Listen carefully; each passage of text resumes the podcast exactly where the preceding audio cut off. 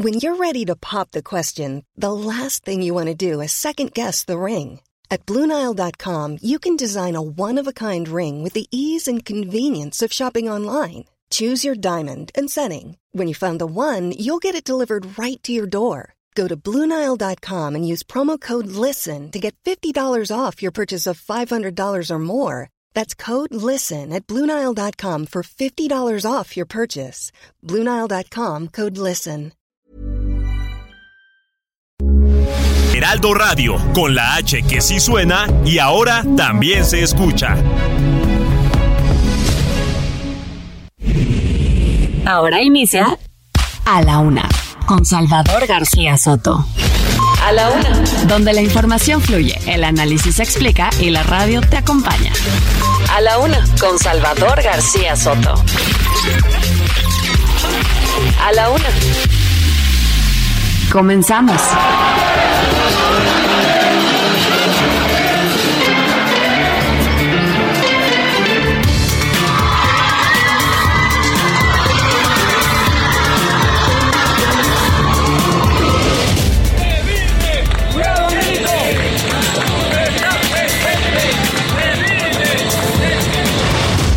Es claro que esa alerta migratoria en contra del gobernador Cabeza de Vaca se da a menos de 24 horas que su hermano en el Senado vota en contra de la prórroga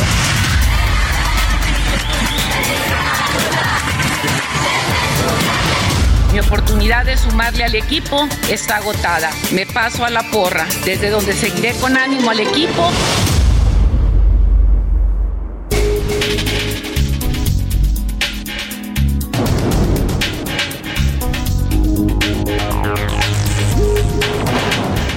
Ya es la una de la tarde en punto en el centro de la República. Los saludamos con mucho gusto. Estamos iniciando a esta hora del mediodía a la una por este espacio informativo que hacemos para usted todos los días a esta hora del día. Ya lo sabe, aquí estamos para informarle, que es nuestra primera misión, pero también para entretenerle y para acompañarle en esta parte de su día. En este jueves 6 de octubre le saludamos todo este equipo de profesionales que me acompaña. Yo soy Salvador García Soto y a nombre de todos estos eh, periodistas, redactores, productores, eh, operadores, todos los que estamos aquí haciendo posible esta emisión todos los días, le mando un afectuoso abrazo, le agradezco que nos sintonice, saludamos a toda la gente que nos escucha en vivo y en directo a través de la señal del Heraldo Radio 98.5 de FM aquí en el Valle de México.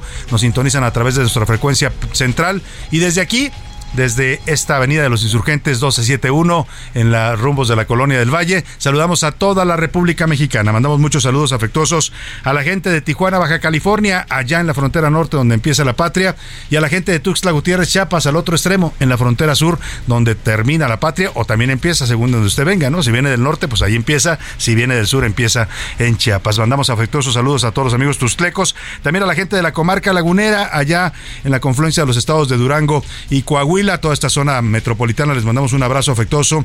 También a la gente de Oaxaca, capital, en la zona de los valles centrales y en la zona del Istmo también saludamos a Tehuantepec, a toda la gente que nos escucha en esta zona de, de, del estado de Oaxaca. A la gente de Tampico, Tamaulipas, allá en el Golfo de México.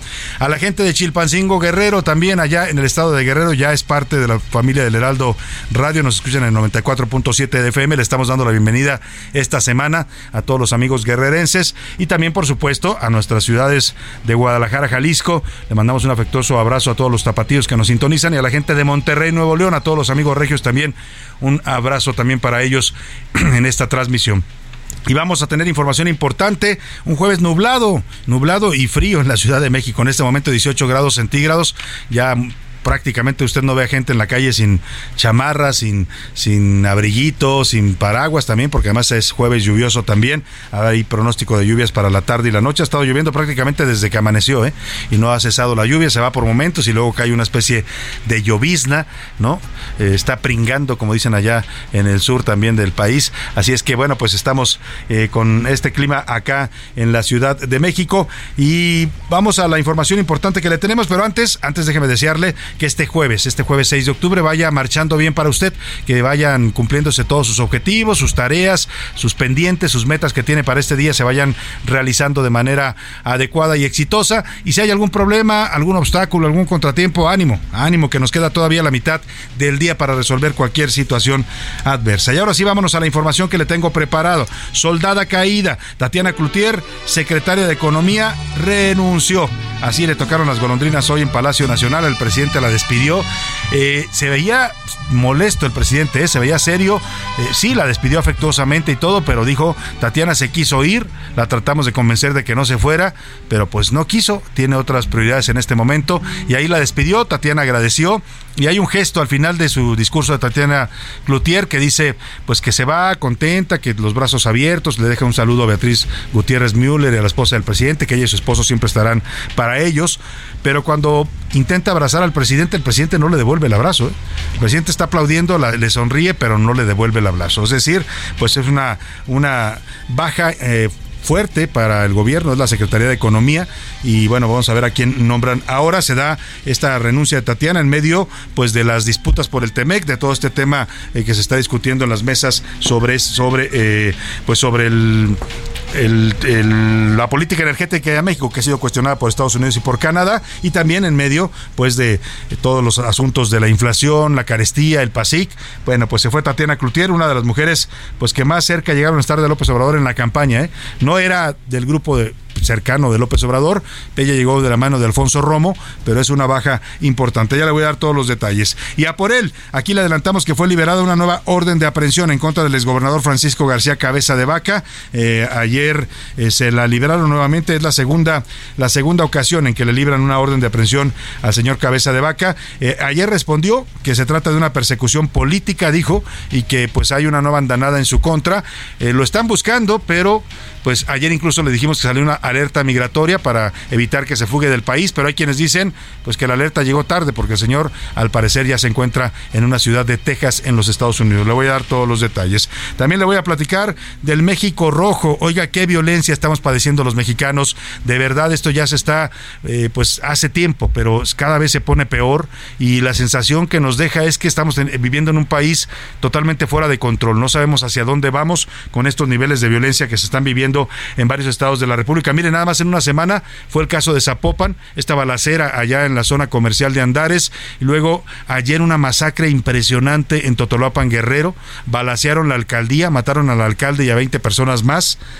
Eh, y luego por la tarde matan a una diputada de Morelos, a una diputada del Congreso local, joven diputada, la asesinan en su camioneta en las calles de Cuernavaca. Vaya violencia la que estamos viviendo, vamos a hablar de todos estos temas. En los deportes, echándose la bolita, Ana Gabriela Guevara, titular de la CONADA, dijo que México no tiene condiciones para organizar los Juegos Olímpicos pues yo creo que tampoco no las tiene en estos momentos con la situación en la que estamos. Pero bueno, también la Marijosé Alcalá, la titular del Comité Olímpico Mexicano, dice que sí. O sea, hay una diferencia de opiniones ahí entre la titular de la CONADE, Ana Gabriela Guevara, y la señora Marijosé Alcalá, titular del COM. Además, dos millones de dólares el valor inicial de la pelota con la que se consiguió el récord de home runs. El señor Aaron Judd, jugador de los Yankees de Nueva York, está en posesión de un aficionado. Ya la empezó a vender en internet por si a usted le interesa. Es una pelota histórica porque es un récord histórico de los 60 y más de 64 jonrones en los Yankees de Nueva York y la pone a un precio de salida de 2 millones de dólares. En el entretenimiento, vamos, Anaí Arriaga nos va a contar de la polémica de la banda Molotov que se agarró a golpes con la banda chilena Los Miserables en pleno concierto. Vamos a ver y a compartir también este video que está bastante eh, simpático lo que pasó ahí en el escenario. Los rockeros acabaron literalmente de la greña. Vamos a hablar de muchos temas, así es que quédese con nosotros aquí en la una. Tenemos un programa variado con mucha información, con muchos temas para comentar, para compartir, para debatir y para eso, para que usted participe de este debate que nos proponemos todos los días, un debate de altura en el que comentemos temas importantes para la agenda pública de este país. Le hago las preguntas de este día. En A la Una te escuchamos. Tú haces este programa. Esta es la opinión de hoy.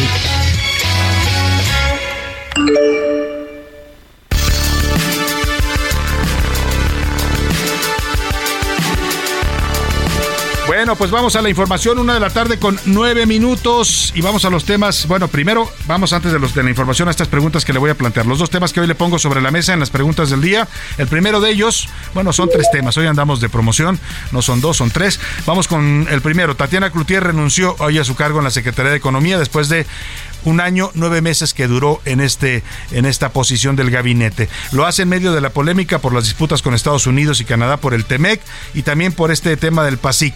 Pero sobre todo, pues lo hace de una manera en la que, pues es ella la que dice pare en el barco que me quiero bajar, yo ya no quiero seguir aquí y le dice al presidente, le expone sus razones, el presidente dice hoy que trató de convencerla de que no se fuera, pero que no lo logró y yo le quiero preguntar, ¿usted por qué cree que renunció Tatiana Cloutier. ¿Por qué se baja del barco de la 4T?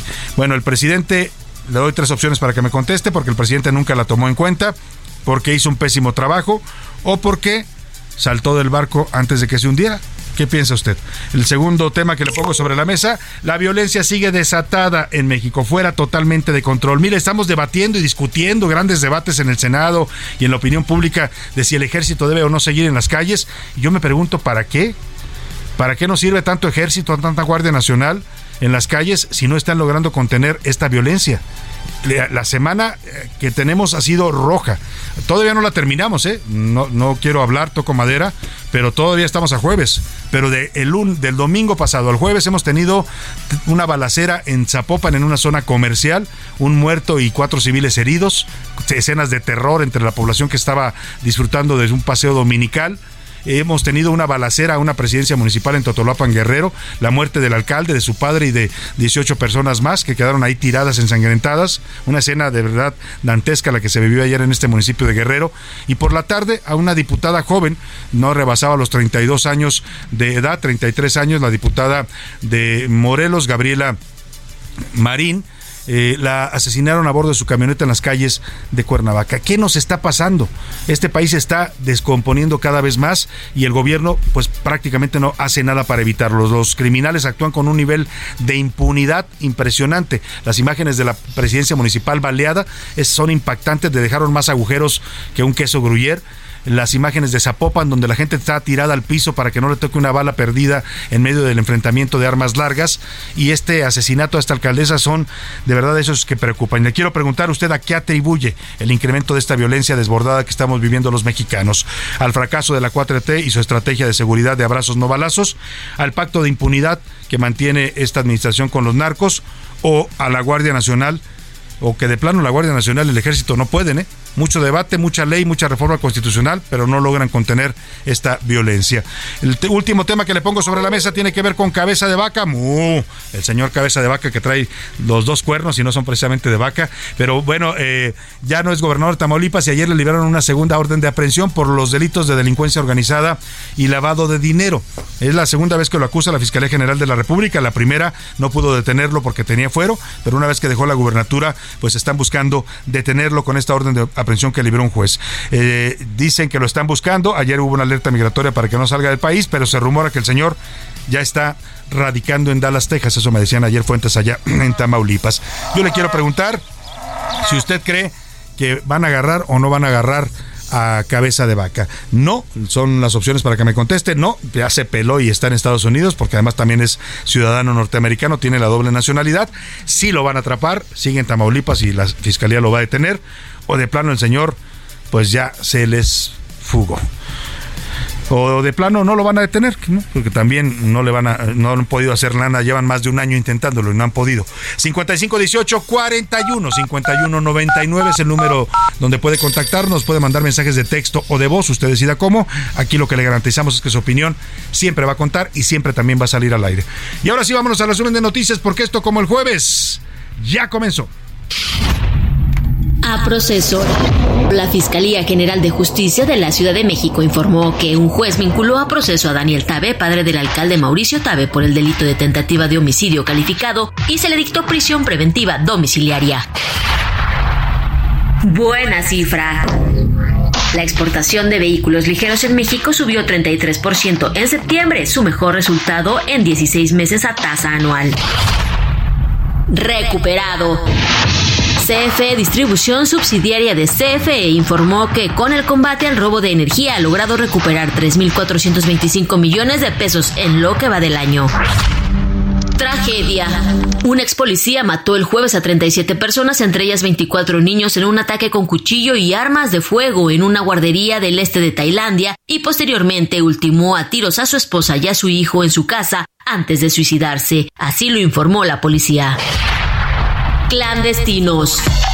Una terminal de autobuses sin permisos en la colonia 10 de Mayo, alcaldía Venustiano Carranza, fue clausurada este miércoles por el Instituto de Verificación Administrativa de la Ciudad de México.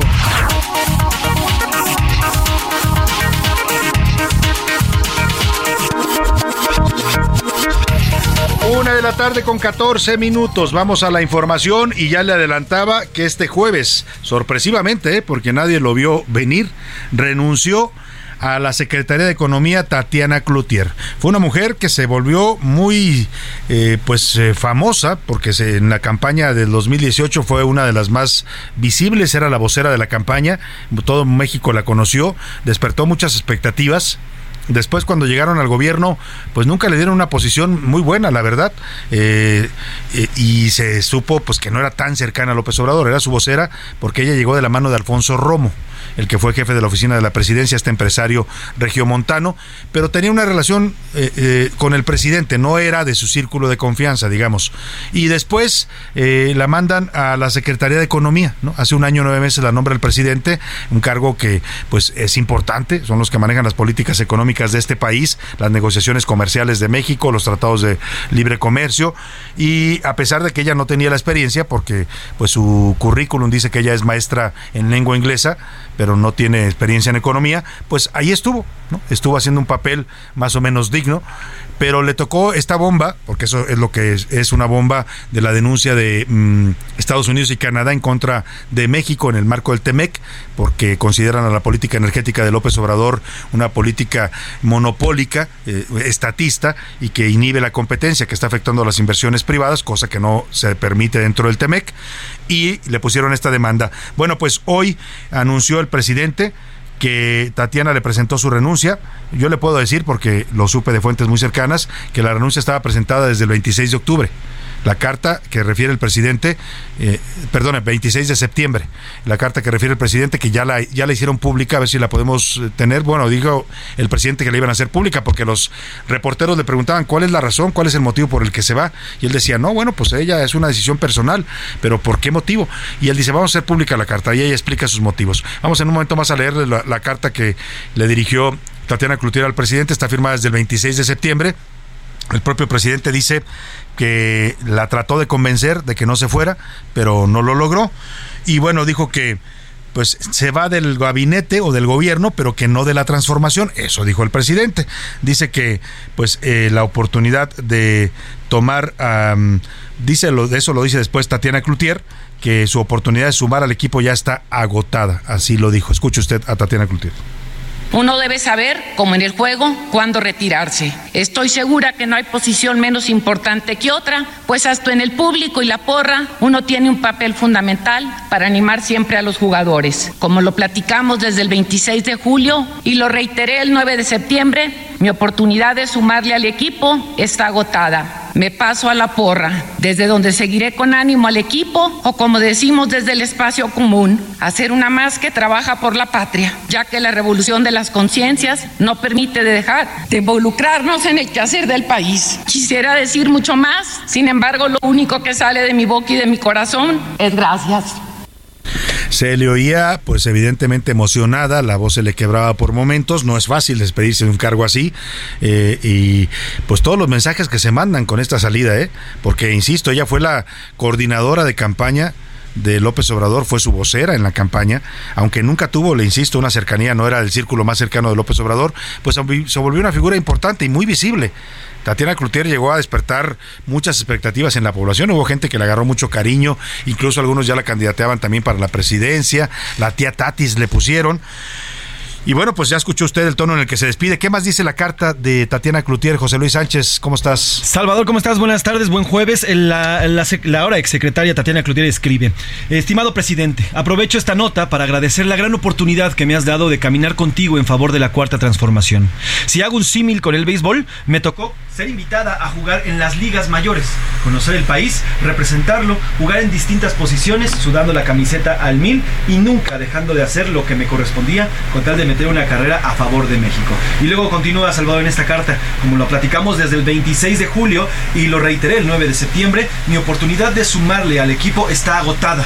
Me paso a la porra desde donde seguiré con ánimo al equipo o como decimos desde el espacio común, hacer una más que trabaja por la patria, ya que la revolución de las conciencias no permite dejar involucrarnos en el quehacer del país. ¿Cómo concluye? Concluye, me voy con la mano tendida, la puerta de mi casa siempre abierta y el corazón mío y de Yori receptivo para ti y para Beatriz. Muchas gracias, atentamente Tatiana Cloutier. Bueno, pues ahí está, dice Tatiana, otro dato que no sabíamos, que desde el 26 de julio le había pedido al presidente salir del cargo del gabinete y el presidente no la dejó. Bueno, pues ya después de varios intentos se va Tatiana Cloutier y López Obrador, eh, hoy que dio a conocer el relevo, pues eh, dijo que eso, que le comentaba que se va de, del gabinete, pero que no va a dejar la la, la, transformación, lo que cualquier cosa que esa sea, ¿no? Porque el presidente habla de transformación y transformación y los mexicanos seguimos viviendo un país que se está yendo literalmente al precipicio. No sé cuál es la transformación que nos vende el presidente, pero no se siente y no se ve en la vida diaria de los mexicanos. Esto dijo sobre la salida de, tu, de Tatiana Cloutier, que no es nada abrupto, dice. Por respeto a Tatiana, vamos a esperar y mañana se va a dar a conocer quién va a sustituirle. Hoy no era este conveniente, precisamente por respeto a ella. Hoy la idea era hacerle un homenaje, pero ya lo tomaron de otra manera. Pues ahí está el presidente, dice, ya lo tomaron de otra manera, pues ¿cómo quiere que se tome? Oiga, se está yendo del gabinete, ¿no? O sea, y, y, se va porque ya no quiere estar ahí, evidentemente. El tema es que esta escena que le platico, donde hay un video donde cuando ella termina su discurso se dirige hacia el presidente, el presidente está parado atrás de ella aplaudiendo y ella le da un abrazo y él no, no responde al abrazo. Le preguntaron los reporteros porque fue bastante evidente qué, qué pasaba, por qué no le daba un abrazo, había algún problema y dijo que, ups, no me di cuenta que me quiso abrazar. Usted estaba aplaudiendo, pero pues no la abrazó hoy. Mire, muy sensible. Para Tatiana, que la quiero mucho. No la fue el gobierno, no le pidió usted No me había dado cuenta de eso, ¿eh? No me había dado cuenta. Van a inventar todo. La queremos mucho, la respetamos mucho, lo que ya expresé. Nuestros adversarios no van a estar conformes con nada. Ahí está el presidente, ya le preocupa lo que se diga de la salida de Tatiana Cloutier. Ella cuando salió de Palacio, la entrevistaron los reporteros, dijo que no, que no hubo nada abrupto en su salida. También el canciller Marcelo Ebrard dijo que la renuncia de Tatiana Cloutier no entorpecerá los avances en las consultas que Estados Unidos y Canadá hicieron sobre la política energética eh, en el marco del TEMEC, este proceso que ya pronto va a salir, ¿eh? Y todas las señales, discúlpeme, pero todas las señales hablan de que viene un ramalazo para México en ese tema. No tienen por qué ponerse en, en, riesgo. Las pláticas continuarán y bueno, vamos a esperar la, que el señor presidente nos indique quién va a hacerse cargo de la Secretaría, pero no estimaría yo que se vayan a entorpecer esas conversaciones porque, bueno, pues hay todo un equipo trabajando de la Secretaría de Economía y de la propia Cancillería y eso no va a suceder. Oiga, que, que se suene la nariz, Marcelo Ebrard, es que habla siempre como que vamos a suceder. Es, tiene, tiene yo creo que algún problema de sinusitis o tabique desviado porque habla con la, la nariz muy mormada siempre el canciller. Pero bueno, oiga, eh, la verdad es que es una posición sensible, no estamos hablando de cualquier posición del gabinete, es la Secretaría de Economía, es la que mantiene relaciones con los empresarios, con los inversionistas, etcétera, con las negociaciones comerciales de México y dice, eh, pues eh, los especialistas que dicen sobre este tema. Cuéntame, Verónica Reynolds.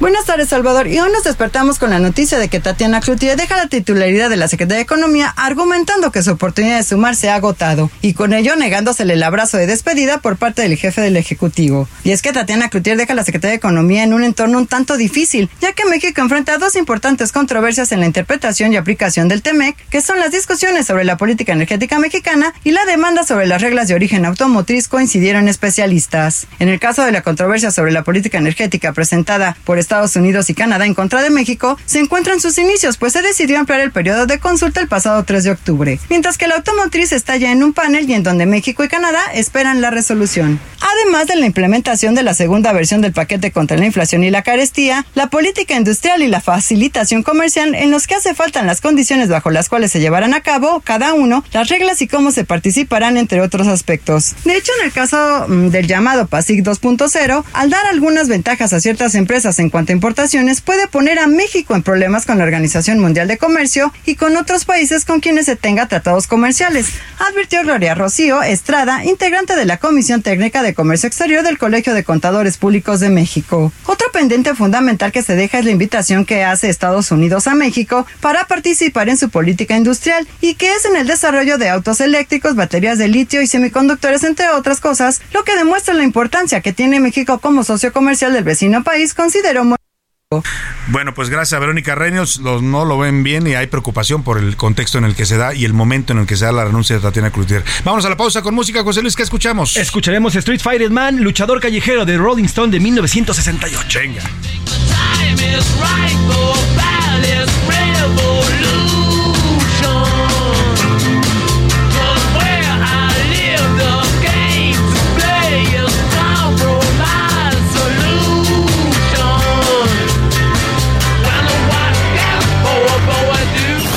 No le cambies. Estás en A la Una con Salvador García Soto.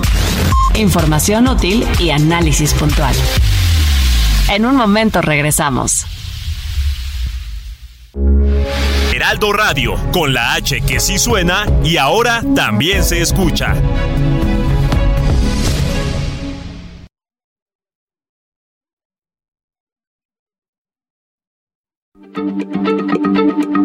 Heraldo Radio, la H se lee, se comparte, se ve y ahora también se escucha.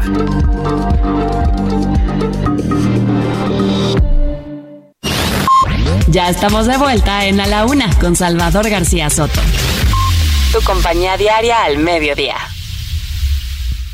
En el aniversario Soriana lo damos todo. Solo este viernes 7 de octubre aprovecha 20% de descuento y hasta 12 meses sin intereses en toda la juguetería sin excepciones. Además, 25% de descuento en todos los sartenes Tefal. Soriana, la de todos los mexicanos. No aplica con otras promociones. Aplica restricciones.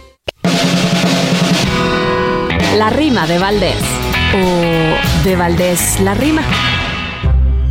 ¿Qué desgarriate nos traemos en el Senado, queridos? Por poco y salen heridos. Bien dicen que caras vemos, senadores no sabemos. Hablándoles como a bueyes, con pantalones latelles, no los bajó de corruptos, entre gritos muy abruptos que mancillaban las leyes. Dijo lo propio Madero, pero no crean que Francisco, este va con asterisco, porque este no es tan austero. Eso sí, le puso pero a la 4T machín, hasta los hizo a serrín, según él, desde el estrado, y a su estilo ha protestado y sacó todo por fin. En conclusión, se ha votado para que hasta el 2028 por más que yo lo reprocho, el ejército, encantado, siga en calles desplegado, en labores que, según, son fuera de lo común para quienes son soldados, senadores, malparados, muy camuflado el betún.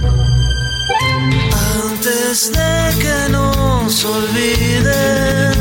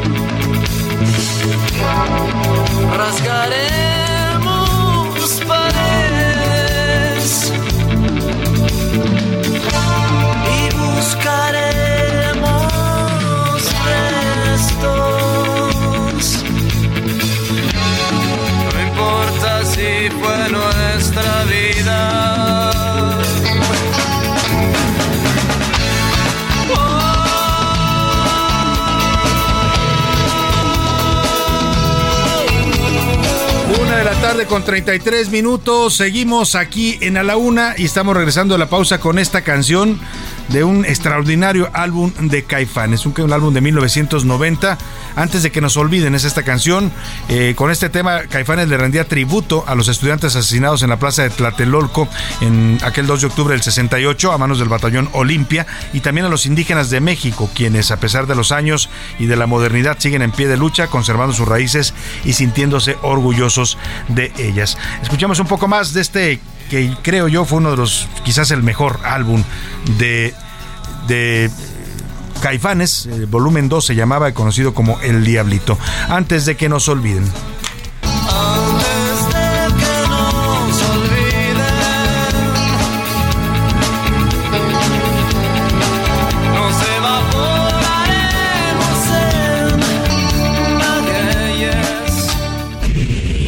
A la una, con Salvador García Soto. ¡Ay, Dios mío! ¡Ay, no! ¡Ay, ¿Por qué? Esos gritos que usted escucha son de las mujeres que llegaron ayer a la presidencia municipal de San Nicolás Totolapan, allá, bueno, Totolapan se llama el pueblo, en Guerrero. Llegaron a encontrar una veintena de cuerpos tirados, balaseados, ensangrentados. Las mujeres evidentemente lloraban por esos cuerpos y este, este llanto desgarrador que escuchamos, pues representa lo que estamos viviendo en este país. ¿eh? En ese nivel estamos hoy de violencia en México. La mujer pregunta por qué, por qué, y yo también le pregunto a usted por qué, y todos nos preguntamos por qué este país se nos fue de las manos, por qué nos volvimos un país violento, por qué no tenemos un gobierno, una autoridad que pueda frenar esta violencia. Ya pasaron tres administraciones desde Felipe Calderón, que desató el pandemonio al sacar al ejército a las calles, Enrique Peña Nieto, que mantuvo la situación y se le complicó todavía más con el ejército, y hoy López Obrador, que nos dice que el ejército es la única solución. Pero el ejército no puede evitar esto que pasó ayer en Guerrero y que sigue pasando en varias partes de México. No puede evitar las masacres. El presidente declaró hace algunos años, dos años, creo, tres, que ya habían terminado las masacres. ¿Dónde terminaron, presidente? Díganos, para irnos a vivir allá, porque aquí, en este México donde habitamos nosotros, donde andamos todos los días a pie en la calle, las masacres siguen ocurriendo todos los días, masacres dolorosas como esta. Estamos esta semana recordando la masacre de estudiantes de Tlatelolco en el 68, han pasado 54 años y este sigue siendo un país de masacres. 20 muertos en este ataque a la presidencia municipal de Totolapan en Guerrero, un ataque impune.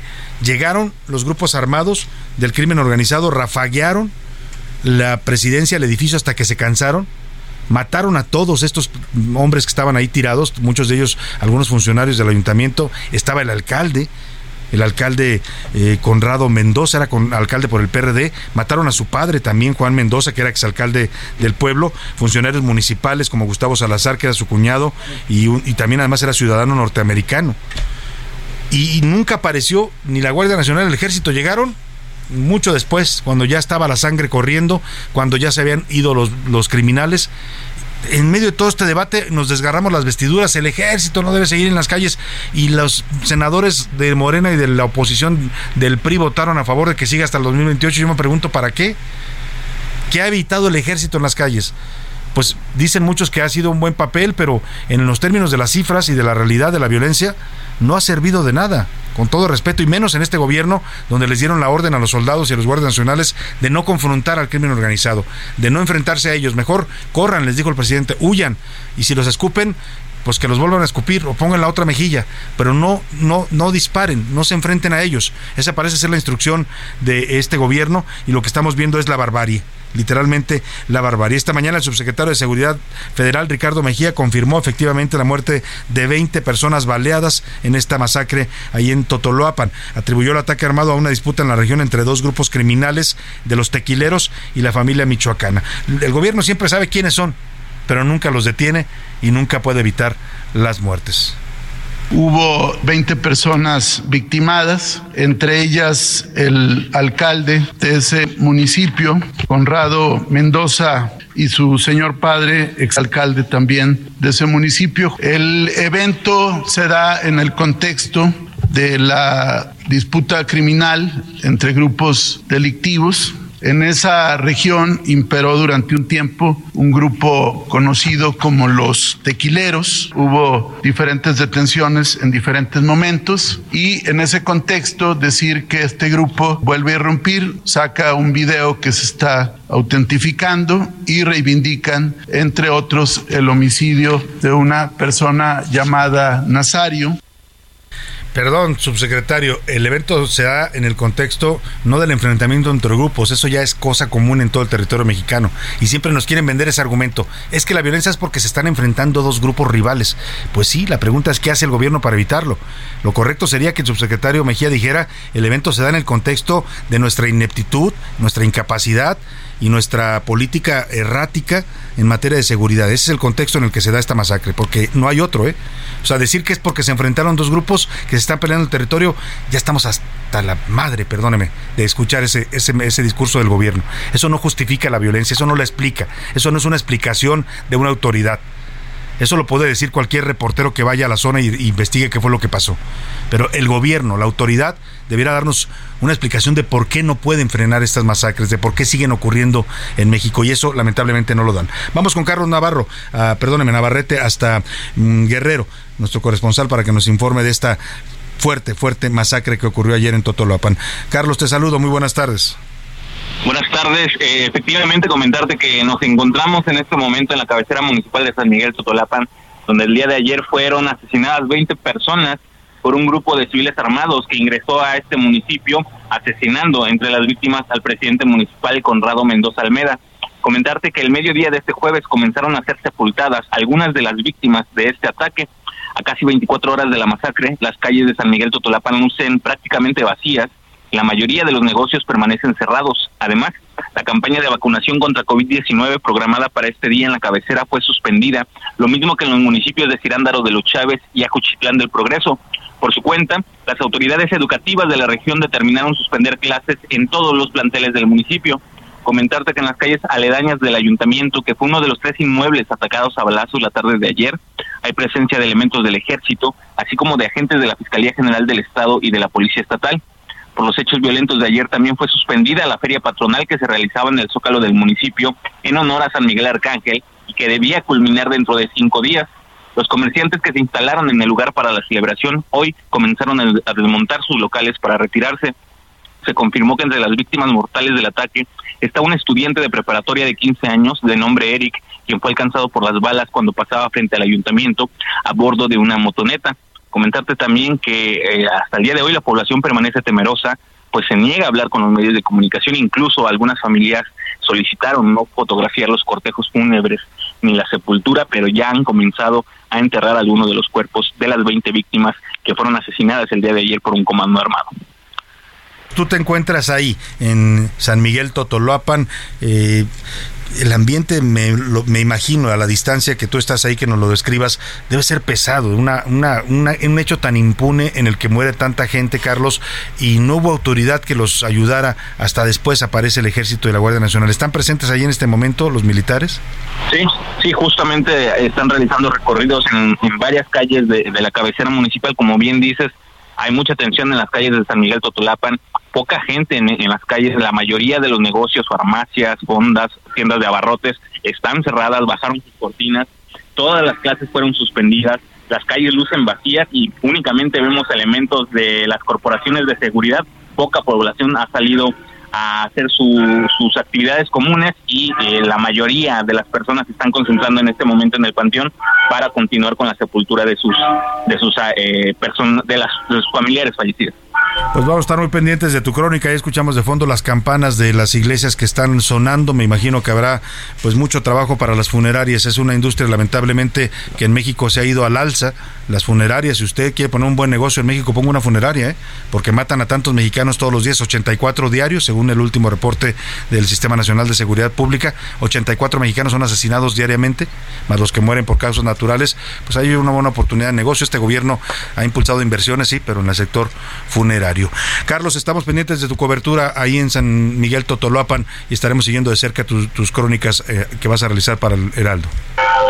Aquí seguimos. Buenas tardes. Un abrazo a Carlos Navarrete Qué, qué, qué sensación. O sea, no sé si usted lo percibió, pero yo a la distancia escuchaba hablar a Carlos y se siente la pesadez. Debe, imagínese usted lo que nos narra. Un pueblo que prácticamente está, pues, eh, en este momento cerrado todo la gente no sale a las calles, está asustada, quieren, ni siquiera quieren que los tomen fotografías a los cortejos fúnebres. De ese tamaño es el miedo con el que se vive en estas regiones de México. Y no es nada más San Miguel Totolapan, ¿eh? yo quisiera decirle que es un problema exclusivo de Guerrero, pero ese mismo miedo lo he sentido yo en los altos de Jalisco, en los pueblos de los altos de Jalisco, en la sierra de Chihuahua, en, eh, donde le guste, en Tamaulipas, en, en Sinaloa, en Michoacán, en cualquier pueblo de Michoacán que se vaya usted a la zona purépecha, va a sentir ese miedo.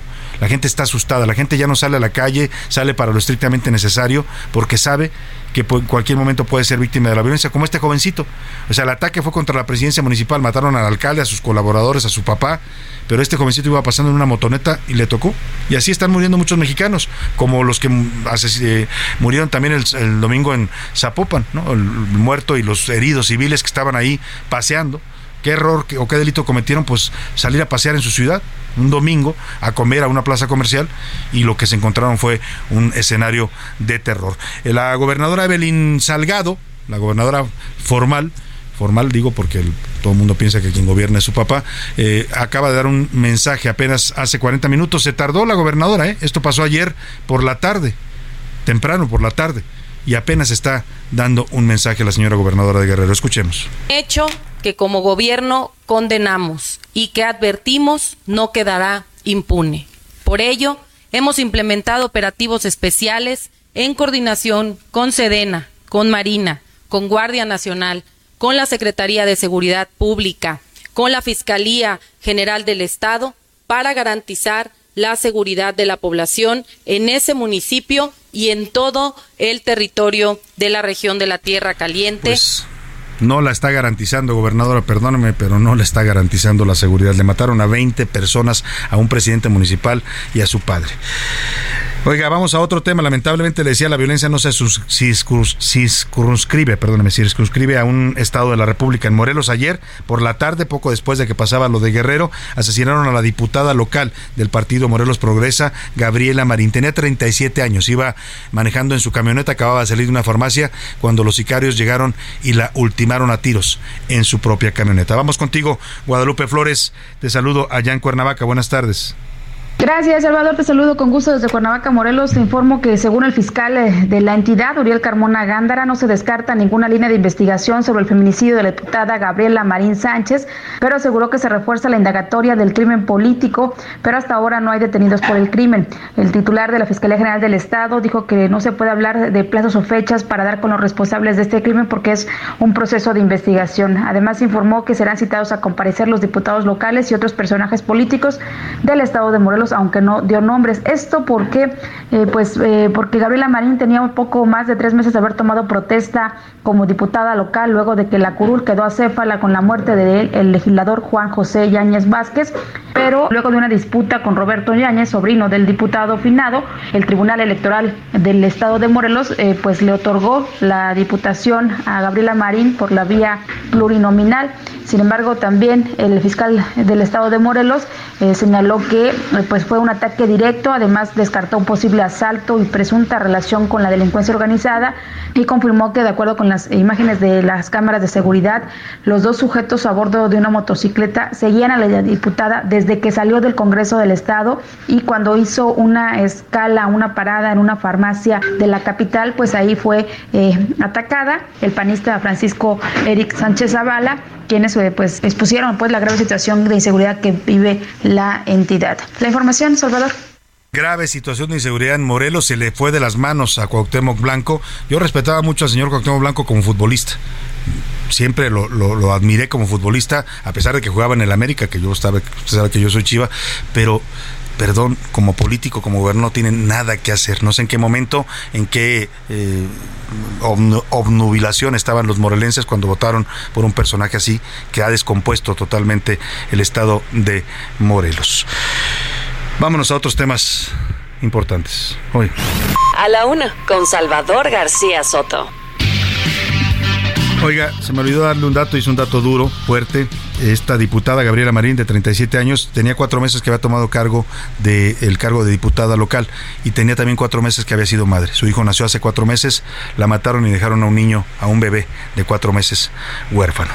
Vamos a retomar el tema de la renuncia de Tatiana Cloutier, eh, pues sorpresiva para muchos, eh, no se esperaba que se fuera y menos por la coyuntura en la que se encuentra la Secretaría de Economía atendiendo las mesas del TEMEC, la impugnación contra la política energética, pues la inflación, todo lo que estamos viviendo los mexicanos y se da esta renuncia en, justo en este momento. Para que nos ayude a hacer este análisis, saludo con gusto en la línea telefónica a Luis Miguel González, él es director editorial del periódico El Economista y también analista financiero. Querido Luis Miguel, ¿cómo estás? Qué gusto saludarte, buenas tardes.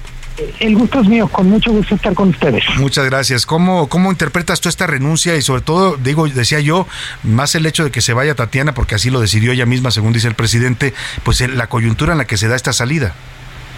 Eh, tienes mucha razón. No hay manera de decir que ya lo veíamos venir. Era una oficina, una dependencia que fue acumulando carga de trabajo en estas últimas semanas. Tú mencionabas dos temas. Eh, Secretaría de Economía es clave en las negociaciones con el sector privado para el pacto contra la inflación y la carestía.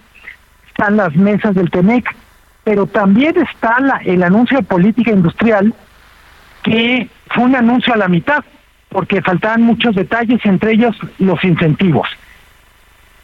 En buena medida, eh, cuando llegó Tatiana Cloutier había muchas dudas respecto a qué papel podría desempeñar, dado su perfil. No es una técnica, no tenía experiencia en, en este tipo de trabajo, pero yo creo que aportó una cosa que es muy relevante, era sentido común.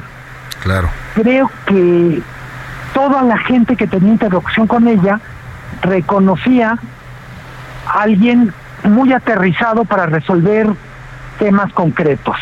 No era de grandes teorías, yo diría que su discurso como secretaria de Economía era limitado, pero lo compensaba con una, con una capacidad para tener los pies en la tierra, que en muchos casos es algo que le reprochamos a este gobierno en algunos proyectos.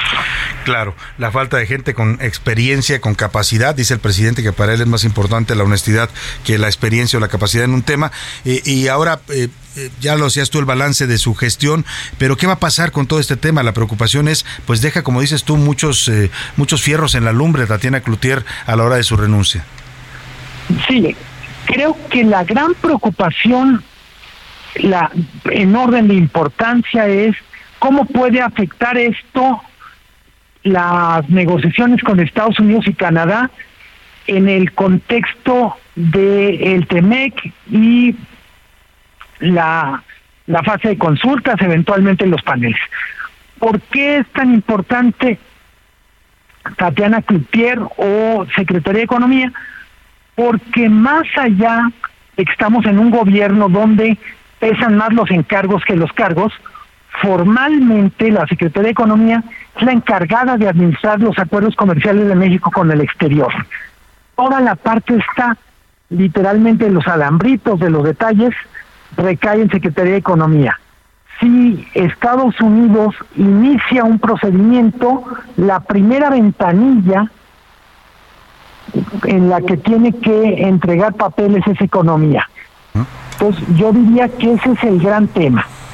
La inflación preocupa y ocupa, pero parecería incluso por la manera en que se anunció la segunda fase del acuerdo antiinflacionario, que gran parte del liderazgo en ese tema había pasado a Secretaría de Hacienda.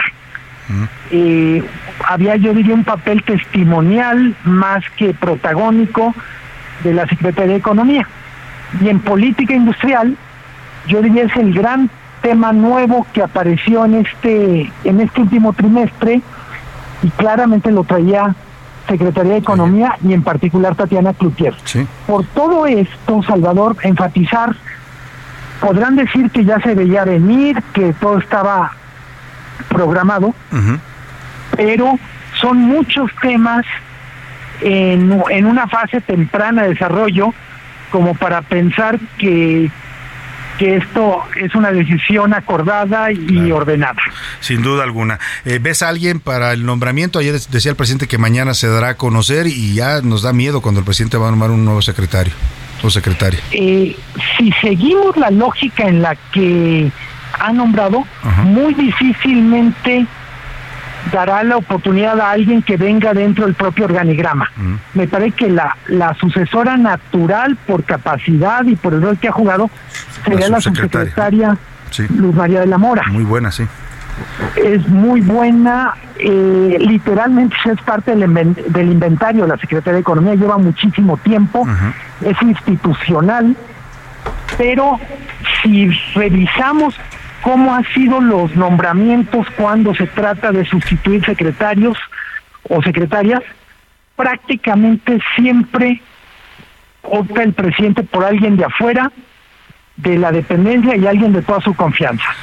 A eso me imagino que te refieres con que da miedo. que da miedo, da miedo ver a quién va a poner en la Secretaría de Economía en medio de estas coyunturas que nos describes y analizas muy bien, Luis Miguel González. Te agradezco como siempre, un gusto contar con tu análisis en este espacio, Luis Miguel. El gusto es mío, te mando un abrazo Igualmente. y muy buena tarde. Muy buena tarde, Luis Miguel González, director editorial del diario El Economista. Y bueno, pues extraordinario en la lista, ya lo escuchó usted muy puntual en sus puntos de vista, muy claro, muy objetivo siempre. Por eso nos gusta siempre consultarlo en estos temas. Vámonos a la pausa con música y esta es una de mis canciones favoritas, se llama Words. La cantan los Bee Gees y es una canción que sonaba en 1968, escrita por Barry, Robin y Maurice Gibb, los tres hermanos que hacían esta legendaria banda de los Bee Gees. Will give you all my life. I'm here if you should call to me. You think that I don't even mean a single word I say. It's only words, and words are all I have to take your heart. No le cambies. Estás en A la Una con Salvador García Soto. Información útil y análisis puntual. En un momento regresamos. Heraldo Radio, con la H que sí suena y ahora también se escucha. Heraldo Radio, con la H que sí suena y ahora también se escucha. Ya estamos de vuelta en A la Una con Salvador García Soto. Tu compañía diaria al mediodía.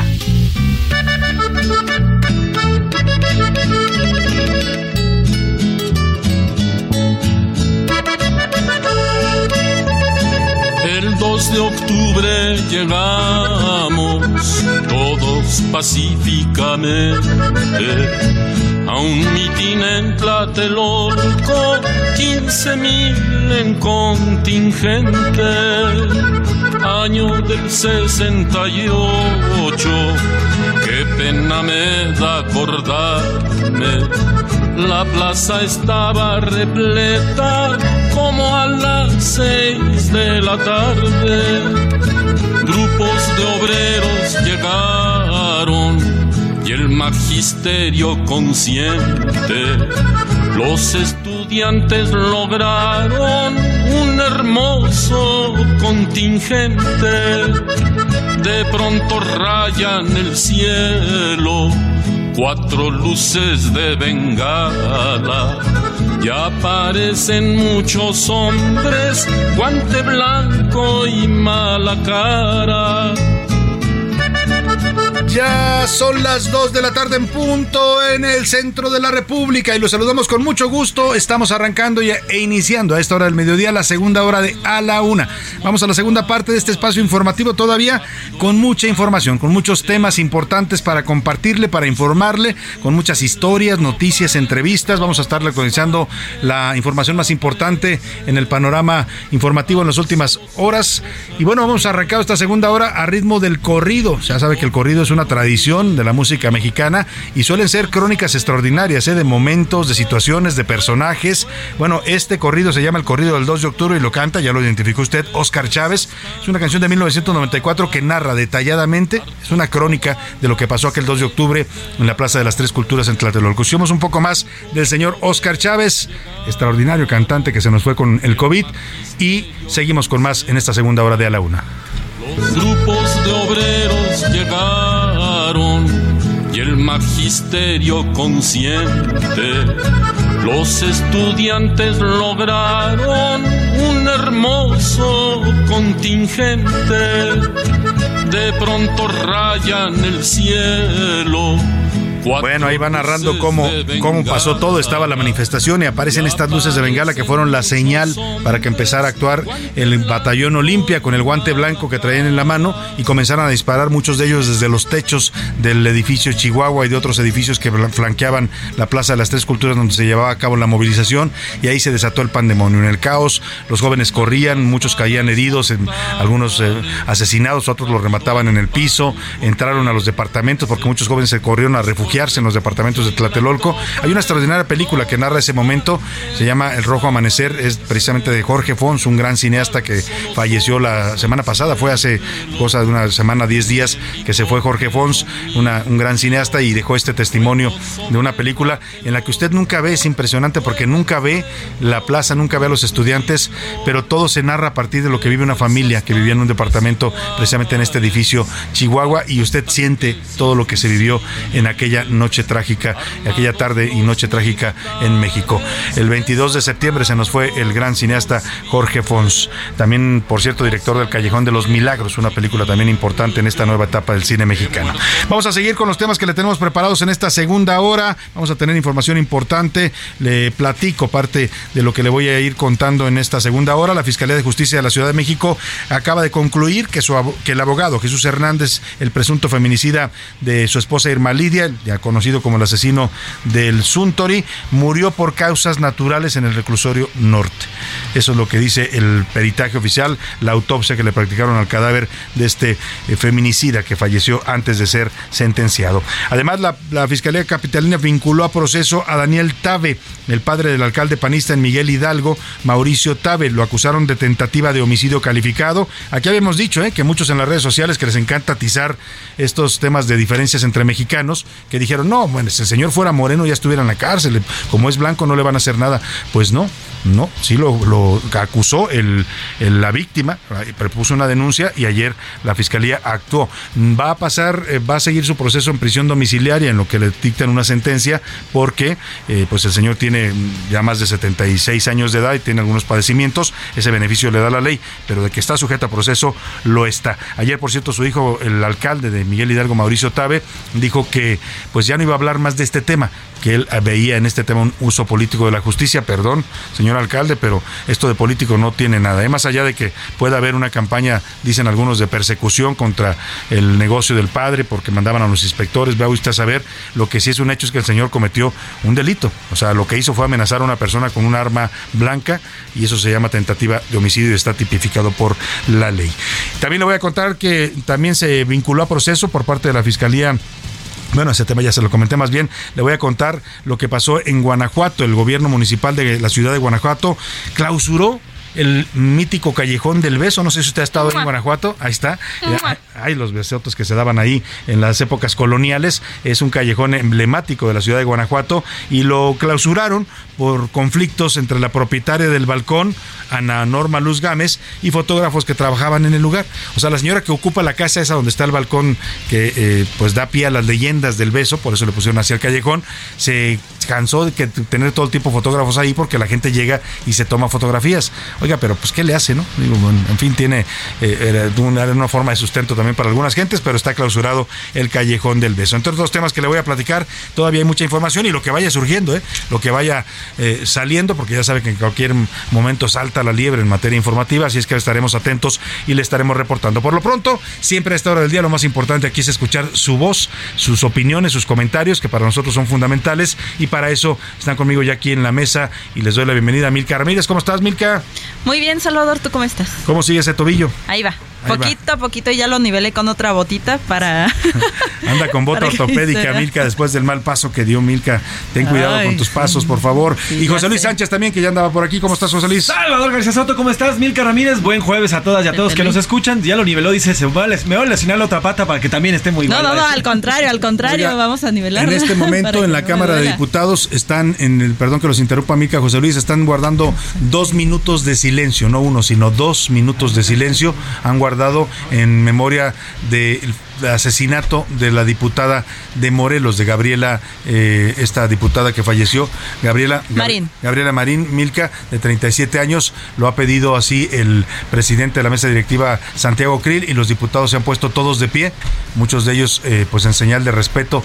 Escuchemos un poco, pues es el silencio lo que va a escuchar, pero es el momento en que están guardando estos dos minutos de silencio en memoria de Gabriela Marín, 37 años que ya le decía, la asesinaron teniendo un bebé de cuatro meses. Acaba de nacer su bebé, que ahora está huérfano. Ahí está lo que está pasando en la Cámara de Diputados.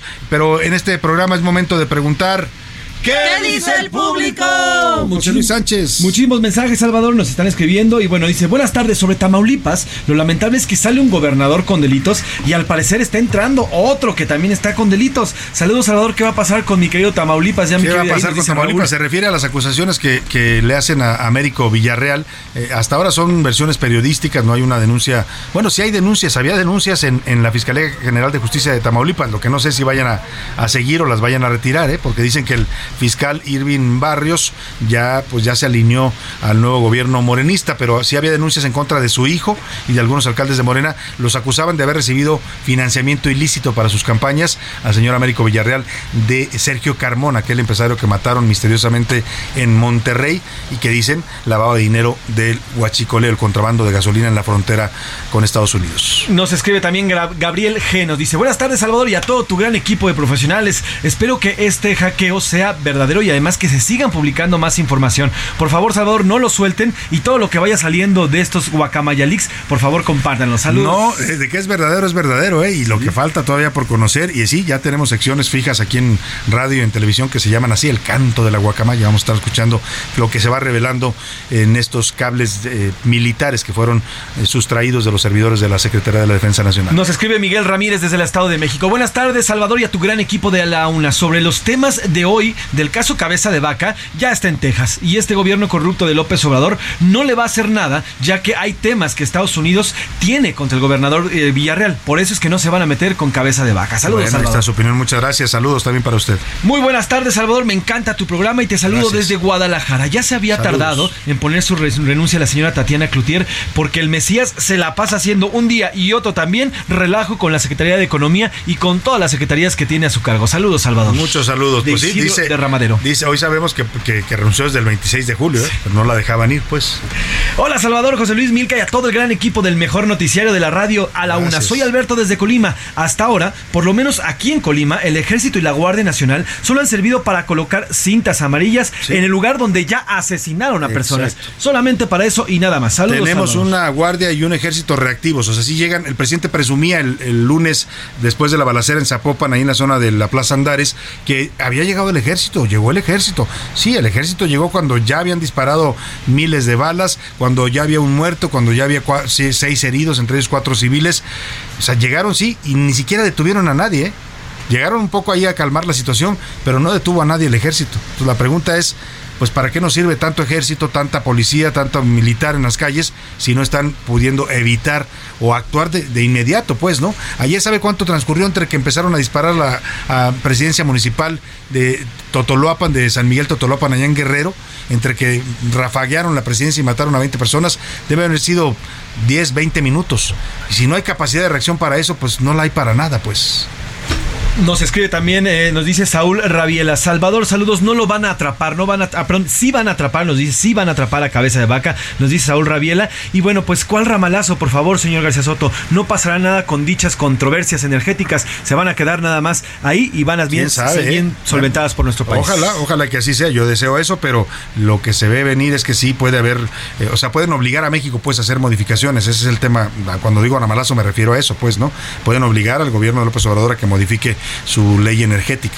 Así es. Saludos, Salvador García Soto y a tu gran equipo. Sobre la salida del Tatiana Cloutier, yo, yo pienso que no la dejaron trabajar. Cuando ella quiso resolver los temas, por ejemplo, del Temec, simplemente había manotazos desde arriba, desde su jefe, y no lo dejaron trabajar. Saludos, Salvador, desde Muchos saludos. Rodrigo Pastrana. Saludos a Rodrigo. Buenas tardes al mejor noticiario, el mejor programa de la radio. Saludos a mi héroe Salvador García Soto y a su gran equipo. Soy Derek. Referente a la violencia, esta se va incrementando debido a que el Ejecutivo no solamente solapa, sino además cuida y protege a los delincuentes. Es increíble el grado de violencia que vivimos. Supera cualquier película de terror. Y así, y con todo esto, aún así reclamaba ayer que le vayan a dar el Nobel a Zelensky. Bueno, es increíble. Mire, hay un dato más eh, contundente. En Ucrania, que está en guerra, ha muerto menos gente que en México en estos, en estos que son ya seis meses, siete meses, ocho meses, José Luis, sí, así de la guerra. Exactamente. O sea, cerca de 2.600 civiles muertos en estos siete meses que llevamos de la guerra. Aquí en... No, no, allá, allá, allá. ¿Y aquí? Aquí van, a ver, ahorita te saco ahorita sacamos la cifra, pero andamos igual, ¿eh? O sea, como si este fuera un país en guerra, que de hecho en buenas partes de la, en buena parte de la República lo es. O sea, no, no es que veamos todo el tiempo eh, conflictos, ocho meses de guerra en Ucrania, 2.700 víctimas civiles y acá, pues la cuenta debe andar por ahí más o menos. Ahora le actualizamos bien la cifra. Milka Ramírez, por lo pronto, ¿qué dice Twitter, nuestra comunidad Twitter en arroba ese García Soto? La comunidad tuitera sobre la salida de Tatiana Cloutier de la Secretaría dice que Andrés Manuel no la tomó en cuenta el 23%, el 8% dice que hizo un pésimo trabajo y el 69% dice que de plano saltó el bote antes de que se hundiera. Así opinan. Así opinan. O sea, la mayoría piensa que saltó. Que saltó antes, de, que, se hunda el barco. Sí, como que vio y dijo, hasta aquí llegué. Mejor ahí nos vemos, ¿no? Y por eso dijo, me quedo de También por ahí tengo una versión. y a su barco le llamó. Por cierto, subieron a las redes sociales una foto de Tatiana Cloutier saliendo del aeropuerto de la Ciudad de México, iba rumbo a Monterrey, que es su tierra donde radica y es originaria de Sinaloa, pero esa vecindad allá en Monterrey, y ya se fue. Así ponle esa de Perales, que es muy buena. Y se marchó. Nada más es el meme de se marchó. Oye, eh, Mirka, es, eh, eh, ya iba a dar un dato que me comentaron por ahí de este asunto. Dicen que en realidad Tatiana también se va porque el presidente pues no la, no la recibía, no, no acordaba con ella. A muchos secretarios el presidente no los ve. Son pocos los secretarios contados. ¿Sabe cuáles son los secretarios que más ve el presidente y con los que habla todos los días? El de, el de la Defensa Nacional y el de la Marina. Son los únicos que tienen acceso diario al presidente. Los demás, si bien les va, los recibe por ahí de vez en cuando y a muchos ni siquiera los recibe. o sea, los trata a través de intermediarios a muchos de ellos. Pues qué fuerte, Salvador. Sobre el tema de la diputada, el 55% dice que, dice que esta violencia es debido al fracaso de la 4T, el 34% que hay un pacto de impunidad y el 11% que la Guardia Nacional y el Ejército de plano no pueden con la inseguridad en el país. Uf, qué fuerte eso. Uy, y sobre el tema de cabeza de vaca, el 93% dice que ya se fue a Estados Unidos y el 8% ya se peló. Y el 8% dice que está aquí en México. Pues tranquilito. Está bien. Yo, yo espero que lo agarren, ¿eh? digo, por, lo menos que responda a estas acusaciones. Nada más el dato que teníamos Salvador en México en este año, en lo que llevamos del año, ya hay casi 4 mil muertos, o sea, casi el doble de los casi el doble de los muertos en Ucrania, para, que se dé, para que se dé una idea, pues, ¿no? No son y ayer, nada más ayer, mataron 87 personas. Nada más ayer. Nada más ayer. ayer pues sáquenle el promedio. 84 diarios es la cifra oficial que dio el Sistema Nacional de Seguridad Pública, el secretario ejecutivo. Es el dato que le daba Jorge Ramos al presidente hace unos días que estuvo en la conferencia mañanera. Pues 84 diarios en 8 meses claramente están matando más a más mexicanos que a ucranianos y rusos allá en la guerra. Si seguimos con esa cifra, Salvador, entonces juntaríamos en este año, con ese promedio de 84 muertos, 30.660 muertos en todo el año. Si seguimos Ya están rotos todos los parámetros y todos los récords de violencia en el país. De Calderón ya quedó como un niño de pecho en este tema de la violencia comparado con lo que estamos viviendo en este sexenio. Peña Nieto también. López Obrador está ahí sí batiendo todos los récords en cuanto a muertes eh, y homicidios dolosos, que son el principal indicador por el que se mide la violencia. Así es. Vamos a más saludos. ¿Tienes rápidamente o ya no? Tengo más saludos, sí, nos están escribiendo bastante. Salvador y amigos de saludo, las, tuvieron la oportunidad de revisar y de hacer un mejor, un mejor, un mejor México. Nos prometieron todo y hoy simplemente es un México más sangriento, nos dice Rodrigo también desde, desde la laguna. Rodrigo nos Saludos a Rodrigo allá en la comarca lagunera. Así es, desde Guaymas también nos manda saludos. Muchos saludos a Guaymas, qué bonito es Guaymas, ¿eh? Y San Carlos, si usted no ha tenido oportunidad de ir para esa zona del país, vaya, dése una vuelta a San Carlos, está precioso Guaymas, también tiene unos mares espectaculares y unos paisajes de desierto con mar que no le piden nada a los cabos, ¿eh? La verdad. Pero bueno, vamos a, rápidamente al cotorreo informativo. cotorreo informativo en A la Una con Salvador García Soto. Cotorrear, cotorrear. Milka Ramírez, ¿qué nos trajiste? Vamos a escuchar esto, Salvador. ¿Qué monstruos son? ¿Qué monstruos son? Eso es, de, eso es de una obra de teatro musical, ¿no, Milka? Pues ¿Qué monstruos son? Ajá. Creo que es de una obra de por ahí de... A ver si me dicen de cuál es. Uy, O que no sé de sí, qué es canción. una- es- pero- es- es una ¿Cómo se llama la canción? A ver si nos dice nuestro productor. Está, ¿Por qué estamos hablando de monstruos? Los Monster Match se llama. Estamos hablando de monstruos y de fantasmas y de muchas cosas porque ya se acerca Halloween. Ya viene Pero Halloween. ¿Te aparte vas a disfrazar? eso- no, no, no me. Ay, es que. Eh, ahí tengo un tema yo personal ¿No porque te gusta soy disfrazarte? no soy cristiana entonces nosotros no no, celebramos pero me gusta mucho Las fiestas de disfraces son maravillosas. La- lástima que luego te invitan yo- aquí en México a fiestas de disfraces y tú llegas disfrazado y la mayoría no está disfrazada. Sí, ah, Es un poco sí, incómodo sí, que porque sí, acabas tú sintiéndote como raro ahí en la fiesta. Si ¿no? ustedes hacen fiesta de Halloween, pongan una multa. Si no van, Sí. Cobren. Yo diría, si usted va a organizar una fiesta de esas, pues que vayan bien disfrazados, si no, mejor que ni se paren. bueno si van a fiestas de disfraces me mandan foto de su disfraz Venga, por ya favor está. porque A ver, Mirka. Pues mira, es rapidísimo y es. Todos se acuerdan, bueno, no sé, ¿se acuerdan de la niña Frida Sofía? Sí, claro. Esta niña que decían que sí, que no, que quién sabe El que lo presidente la recuerda cada rato, se la echa en cara a Lored a cada rato, Sí, ¿no? cada Dice rato. que Lored inventó todo ese mito de la niña Frida Sofía. Hay una joven que asegura que Frida Sofía es un fantasma del Repsamen. Ella vivía al lado de los edificios y dice, la primera vez que yo tuve conocimiento de Frida Sofía fue por mi abuelo, porque escuchó a la niña.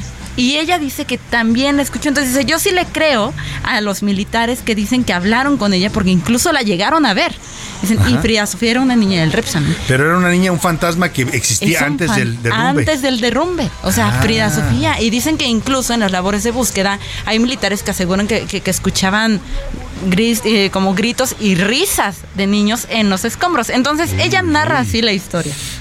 Cuando yo iba en secundaria, yo vivía al lado del colegio Repsam. Y Frida Sofía era un fantasma, un ente recurrente en ese edificio. La primera persona que nos dijo que la vio fue mi abuelo. Cuando regresamos de viaje, mi abuelo nos dijo que lo habían espantado porque había visto a una niña blanca, transparente, fantasma. Total que bueno, mi mamá entró y la vio sentada en la fuente, se regresó pálida y nos dijo lo que había visto y nosotros como... "Ah". Y la vi, amigos, la vi.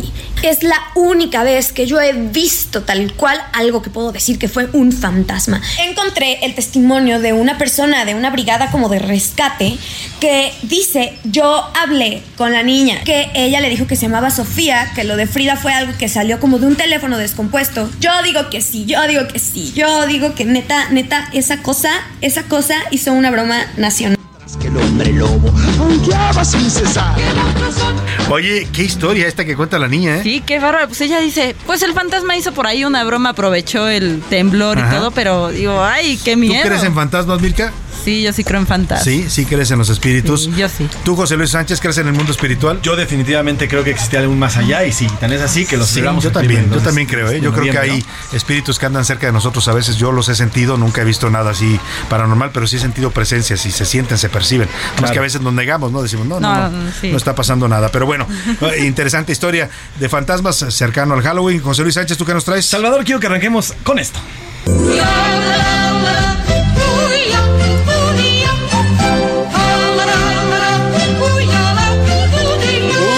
A mi infancia. Tenía yo como seis años cuando sonaba esta canción en la televisión con Oigan, Heidi. Ahora que mis papás son abuelos, que les mando un besote a mis dos papás, a mi papá y a mi mamá. Y bueno, pues todos aquellos que tienen la oportunidad de ser abuelos, qué bonito es jugar con los nietos. Estamos escuchando precisamente Abuelito de Me Tú de Heidi, porque es hermoso jugar entre los Ah, abuelos y los Decía un amigo que lo maravilloso de ser abuelo es que vuelves a ser como padre sin tener la responsabilidad de los niños. O sea, los disfrutas, los apapachas y luego ya se los llevan sus papás y tú te quedas tranquilo en tu casa. Exactamente, bueno, pero esto, esto que les voy a contar ocurrió aquí en México. No sabe exactamente en dónde, en qué estado de la República, pero es aquí en México. Se trata de un usuario llamado Aarón Robles en redes sociales que subió a través de su TikTok el momento en el que su hijo juega con su abuelo.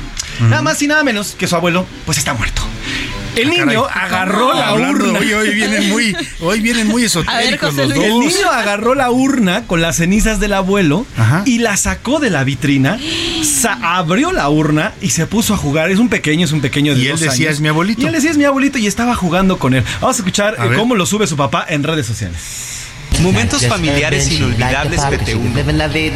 Mi hijo jugando con la abuela.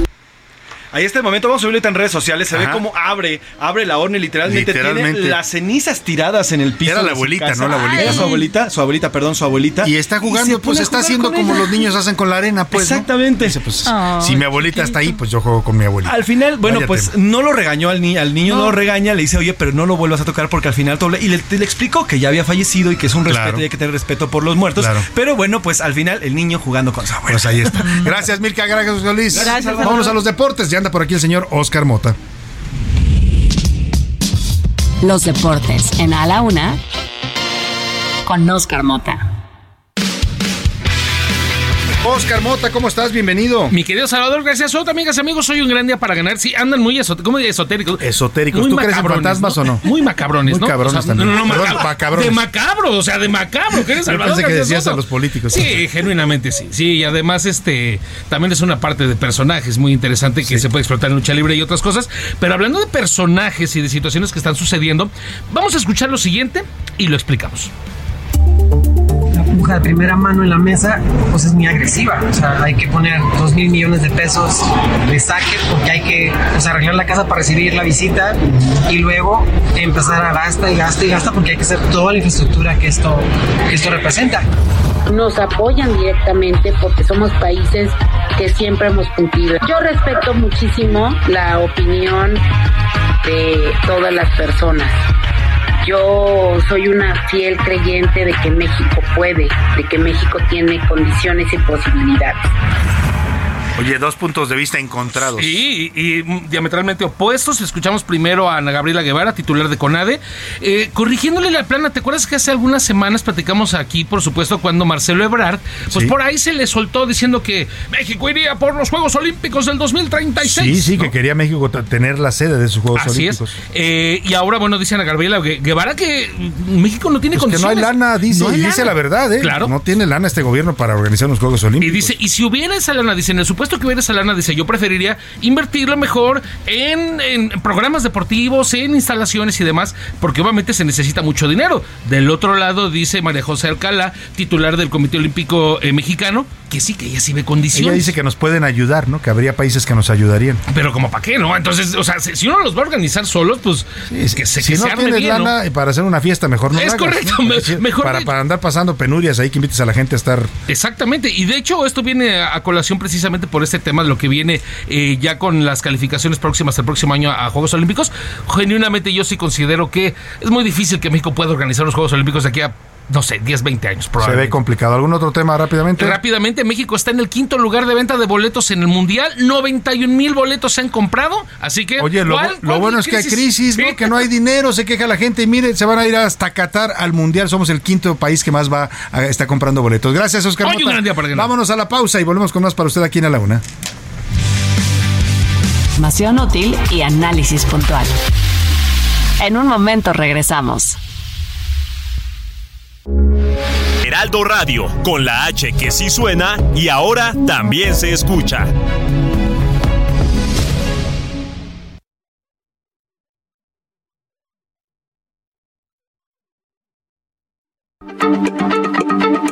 Heraldo Radio, la H se lee, se comparte, se ve y ahora también se escucha.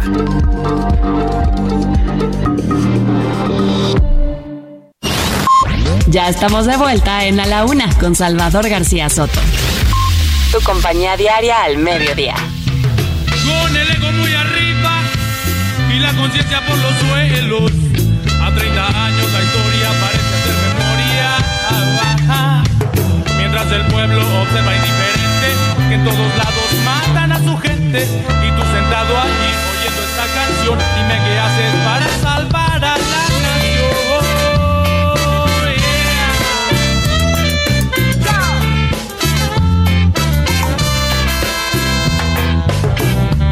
Solo una bala lo ha alcanzado, le destrozó corazón. oh, oh, oh. Tantas historias que se han contado, de todas no se enteró. oh, no. Al otro día no se habló nada, todo el mundo cayó. oh, oh. Pistola en mano y una metralla, y aquí nada pasó. Nada pasó, aquí nada pasó.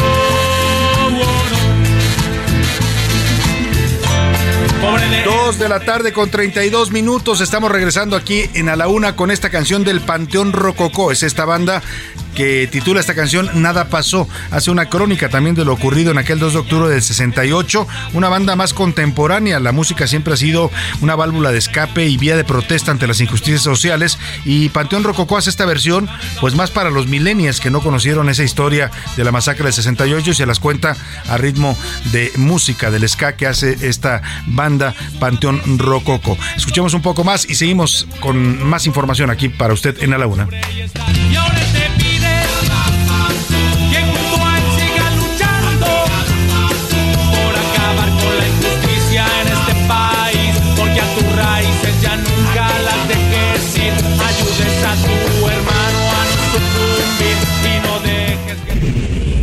A la una. Con Salvador García Soto. El ojo público.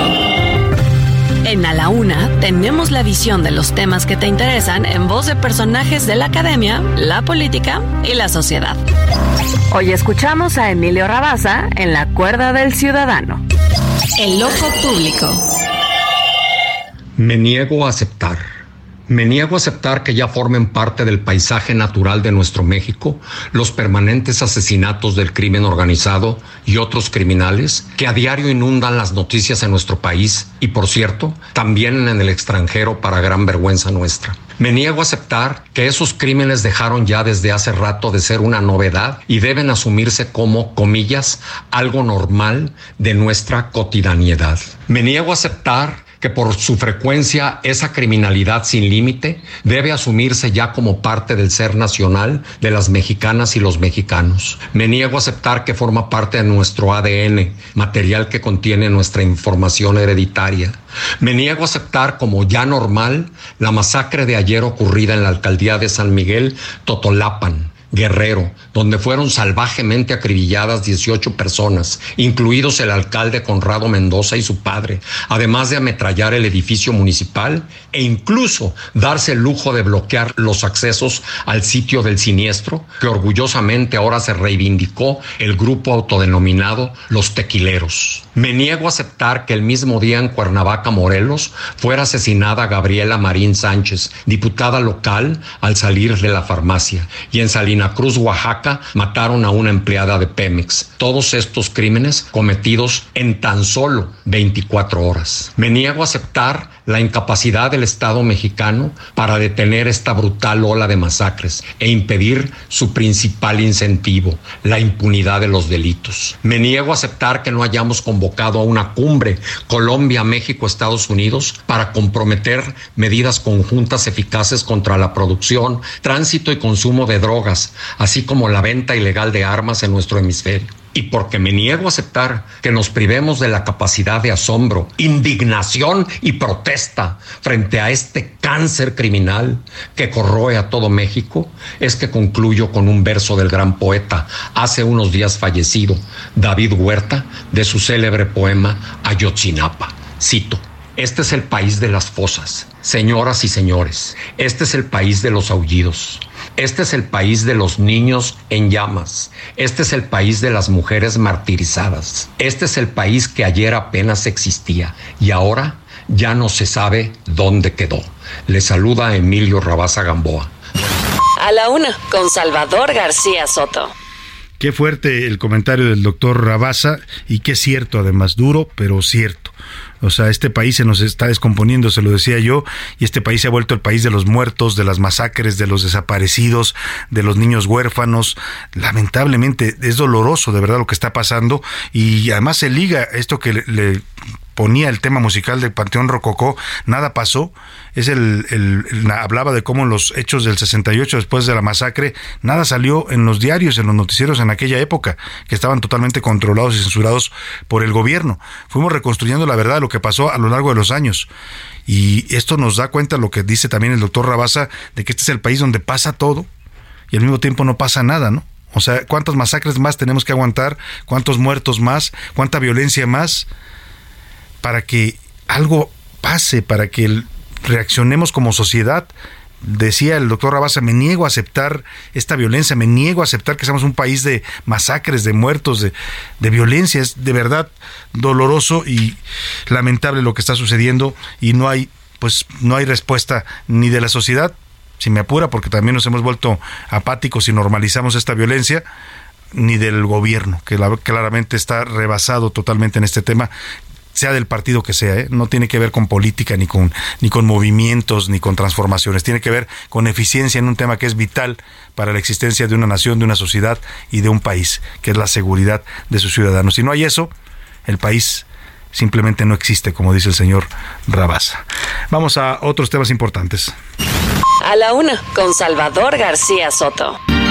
Bésame, bésame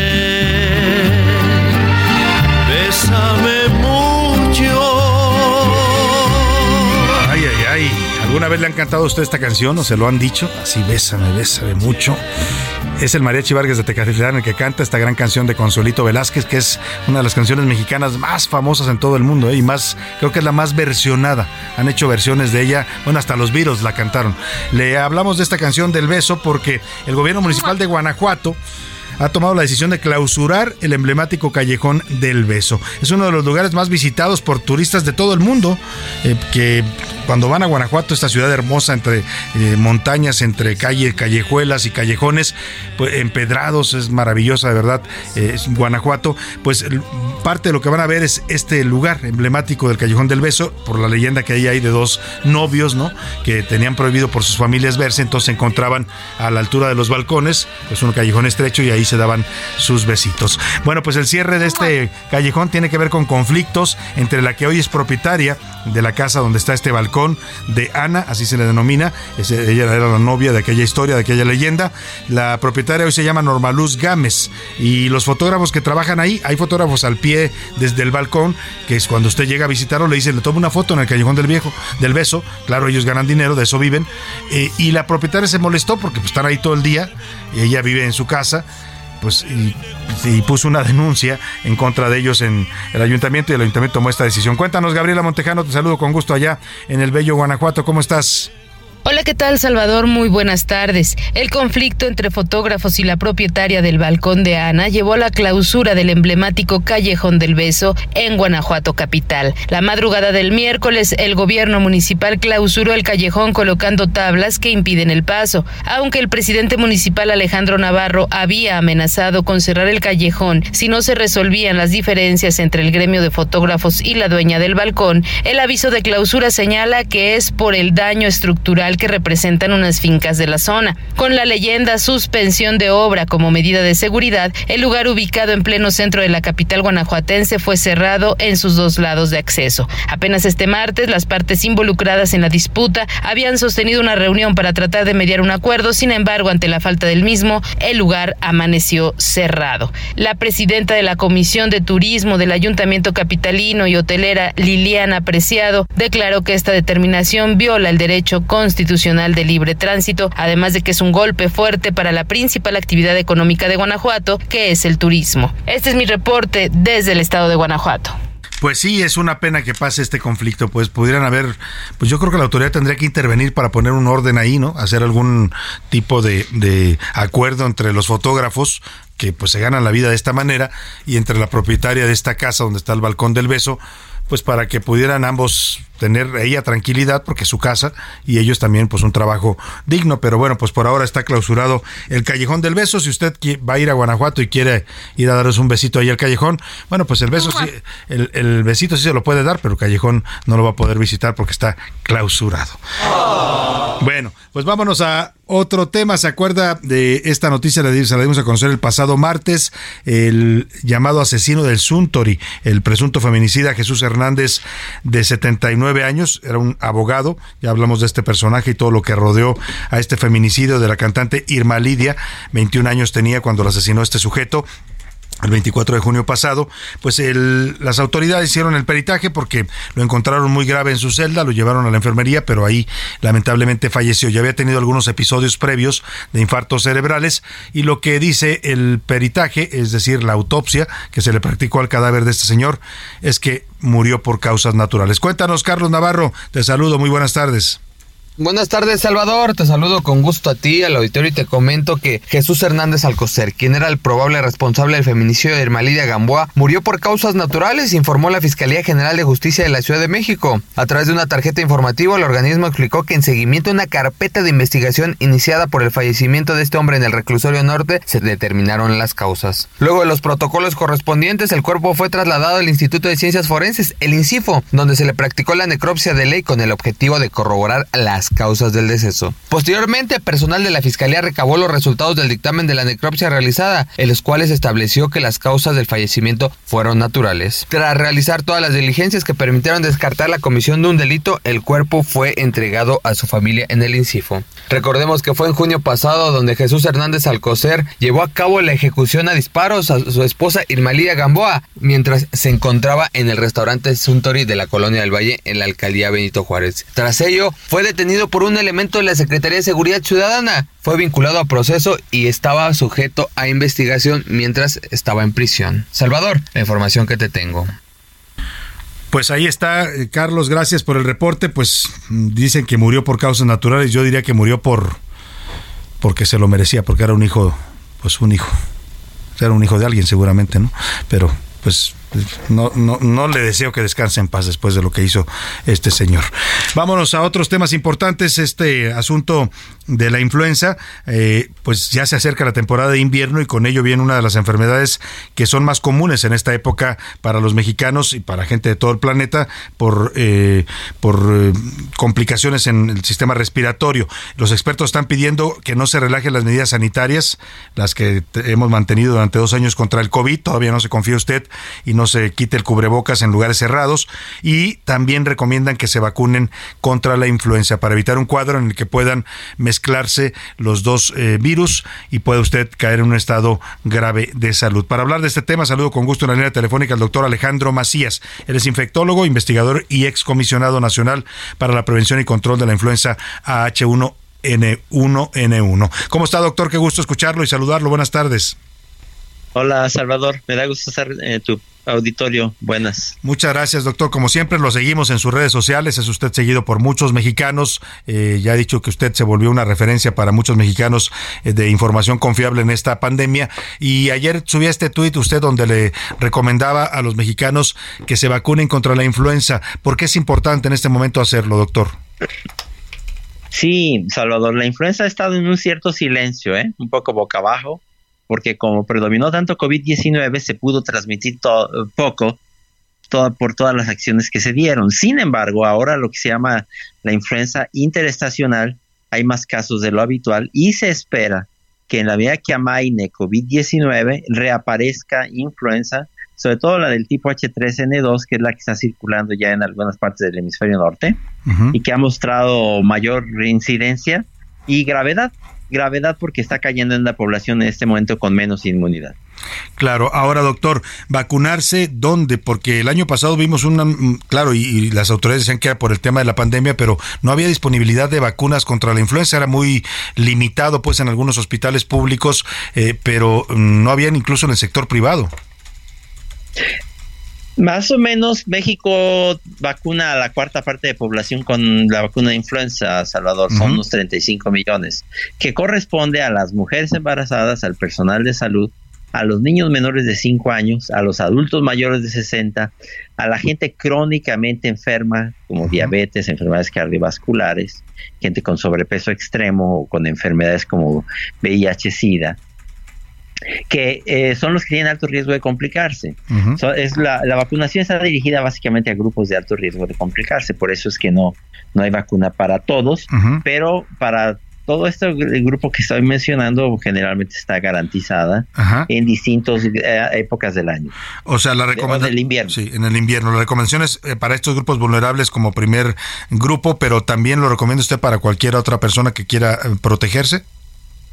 Claro, desde luego, fíjate que el que pueda pagar la vacuna de influenza, que no suele ser demasiada cara en el sector privado, generalmente llega un poco después que en el sector público. Hasta donde entiendo todavía no llega la vacuna al sector privado, pero suele llegar como un mes después en las clínicas de vacunación de adultos, algunos pediatras también la tienen, eh, ponérsela no es demasiado cara y que la puede pagar, aunque no pertenezca a esos grupos de riesgo, es recomendable.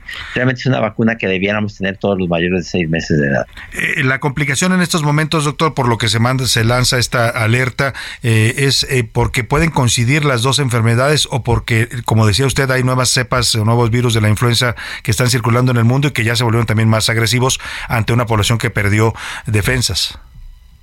Así es, mira, sobre todo es para no tener neumonía por influenza, porque una influenza de por sí es una enfermedad dura de sobrellevar, es un catarro, pero como este potenciado, digamos, pero te puede dar una neumonía muy parecida a la de COVID-19. Entonces, básicamente lo que se trata es que las personas de alto riesgo de complicarse no tengan neumonía por influenza. Es lo principal. Ahora, la vacuna también te evita una enfermedad más seria, una enfermedad que te lance a cama varios días, inclusive en personas previamente sanas. Por eso, insisto, el que pueda pagarla, pues que la pague también. Claro. ¿Y qué hay de este, de este, no sé si llamarlo mito, porque escucho a muchas personas que cuando les dice uno, oye, vacúnate contra la influenza, siempre dicen, no, es que a mí me, me cae muy mal, me, me pone mal y me enferma la vacuna contra la influenza. Es absolutamente un, mito, Salvador, porque de hecho la vacuna de influenza ni siquiera tiene virus, tiene pedacitos de virus nada más. Entonces, porque la gente dice, no, es que yo cuando me pongo la vacuna me da más fuerte la influenza. No es cierto, o me dio una influenza con eso. No puede ser. O sea, no, ni siquiera tiene virus. Es verdad que te puede dar algo de fiebre ese día, te puede doler el hombro, pero no pasa de eso. No ¿eh? pasa de eso. Bueno, pues hay que ponérsela. Y a la gente que se acaba de vacunar de COVID, porque hay gente que todavía están vacunando en marzo, ¿se puede poner la, la otra, los famosos rezagados, se le pueden poner también la de la influenza? Absolutamente, de hecho se puede poner el mismo día las dos. El mismo día. Nada más que una en un hombro y la otra en el otro. Claro, y eso sí, agarrarse para los las reacciones, si es que las hay, ¿no? Porque, como dice usted, algunos organismos reaccionan. A ver, no, pero en general son bastante leves. Sí, este, generalmente te va a dar eh, dolor local. Algunas personas tienen fiebre y en la de COVID, uno en algunas centenas de miles puede tener algunas complicaciones como inflamaciones en el corazón que generalmente se van a resolver. Claro. Pero eh, las complicaciones graves son poco comunes. Doctor, finalmente, las medidas sanitarias vale la pena todavía mantenerlas, es necesario porque hay mensajes luego desde el gobierno que dicen ya, ya no usen el cubrebocas, ya no es necesario. Mira, todavía hay que mantener el mensaje. La pandemia no ha terminado y va a coincidir con la influenza. Todavía. En interiores, como decías tú ahora, cubrebocas en interiores. Mantente en las mejores condiciones de salud que tú puedas. Ventila los espacios cerrados. Ponte las vacunas que te correspondan. Eso hay que seguirlo haciendo de aquí y probablemente hasta el verano del año que entra. Muy bien, pues ahí está la recomendación del doctor Alejandro Macías, infectólogo, eh, investigador también para la UNAM de estos temas y excomisionado nacional para la prevención y control de la influenza H1N1. Lo puede usted seguir en arroba doctor Macías ahí en Twitter, siempre está subiendo información importante y oportuna para estos temas de salud. Gracias, doctor, le mando un abrazo y gracias por tomarnos esta llamada. Sí. Muchas Saludos, gracias. Salvador, cuídense. Igualmente, doctor. Ahí está el doctor, eh, pues Macías, y la verdad que yo sí le hago caso. A él sí le hago caso, ¿eh? Al otro, Gatela, ese no le hago caso, pero al doctor Macías sí. ya usted decídalo. Ya están vacunando en algunos lados, ¿eh? ya hay vacunas disponibles. Eh, lo decía el doctor, ahorita la prioridad son los grupos vulnerables, las personas que ya mencionó él, personas de edad, eh, de la tercera edad, mujeres embarazadas, personas que vivan con enfermedades crónicas, diabetes o VIH o cualquier otra enfermedad eh, crónica, personas con sobrepeso u obesidad, son los que están vacunando en los centros de salud. Y en algunos lugares hay campañas. Hace rato me estaban diciendo que aquí abajo del edificio donde se ubica el Heraldo, están en este momento poniendo la vacuna. Así es que, pues, si usted anda por aquí por Insurgentes en la Ciudad de México, pásese rápido aquí a la Torre Carrachi y ahí le pueden poner la vacuna. Es gratuita además. Y ya, si no la consigue usted en el sector salud, como decía el doctor, porque ahí le dan prioridad a los grupos vulnerables, pues espere que esté disponible en los hospitales privados y en las farmacias, que seguramente habrá también en algún momento. Y sí, la recomendación es que se la ponga. Vámonos a otro tema, rápidamente a otros asuntos. A la una, con Salvador García Soto. Oiga, vamos a este tema, es interesante, José Luis, porque ayer el presidente López Obrador cuestionaba, eh, no sé si tengamos el audio por ahí, el presidente cuestionó en su mañanera eh, la propuesta que hizo la Unión Europea. La Unión Europea acaba de proponer como candidato al Premio Nobel de la Paz al señor Volodymyr Zelensky. Ya le hemos contado que los premios Nobel se están decidiendo en estos días allá en Oslo, Noruega, y el presidente dijo que no le parecía que porque para él, pues Zelensky estaba en una guerra y era parte del conflicto, que como lo proponían para la paz, que si no había otros. Nada más le faltó decir a López Obrador, aquí estoy yo, mejor, ¿no? El tema es que el presidente se confunde. Sí, el señor Zelensky está en una guerra, pero no que él haya buscado. Está en una guerra porque lo invadió a su país Rusia. Él es la parte digamos, agraviada. No es el agresor. Ese agresor se llama Vladimir Putin. El presidente quiere equiparar a Putin con Zelensky. Perdón, perdón, pero hay un mundo de diferencia todo respeto, del Parlamento Europeo, proponiendo como candidato a Nobel de la Paz al presidente de Ucrania, independientemente, pues, si participamos a favor de uno o de otro. ¿Cómo uno de los actores en el conflicto, en la guerra, va a recibir el Nobel de la Paz? ¿Que no hay otros que luchan por la paz? Pues ahí es donde le faltó decir que no voltean para acá, para México. Oiga, perdón, pero sí es parte de la guerra, es uno de los actores, pero es la parte agraviada. O sea, el señor Zelensky no buscó la guerra. Rusia llegó y lo invadió. Oye, y contestó, no sé si contestó a López Obrador, pero manda un mensaje a los países de América, el señor Zelensky, en el que les dice esto. Vuelvan a las páginas de historia del continente americano y pregúntense, ¿de qué lado estaría Simón Bolívar en esta guerra que Rusia desató contra Ucrania?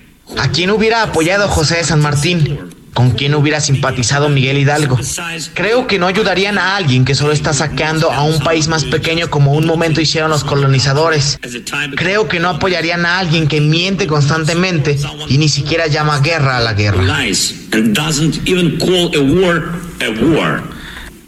Te lo digo, América, para que entiendas López Obrador. Vámonos al entretenimiento con Anaya Arriaga. El entretenimiento con Anaí Arriaga.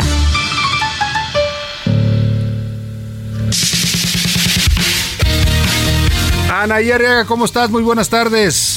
Muchas gracias, mi querido Salvador. Nos vamos con lo bueno, lo malo y lo feo del espectáculo. Damos inicio con lo bueno. A casi un mes después de que Eugenio Derbez se accidentara mientras jugaba con su hijo Badir, se han filtrado las primeras imágenes del actor llegando a su casa y se le ve muy recuperado. Y ahora nos vamos con lo malo del espectáculo.